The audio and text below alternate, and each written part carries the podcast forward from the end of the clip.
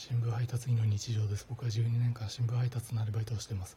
今日は水曜日ですが皆さんまだ水曜日かと思うかもしれませんが僕はもう水曜日か早いなという気持ちになっています。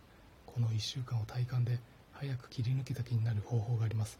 ただこれは新聞配達員だけにしか当てはまりません。まず視覚聴覚味覚触覚嗅覚。この五感を全て新聞配達という行動だけに集中させます。すると新聞配達だけに集中させているので1週間を体感で3日で終わらせた気になります。ただこれを本気で集中して行うと味覚や嗅覚の感覚が弱くなり全ての現象に対して何にも感動しなくなるという新聞配達員が出来上がります。これは長官配達と夕刊配達を12年もバカ真面目にやると起きる副作用です。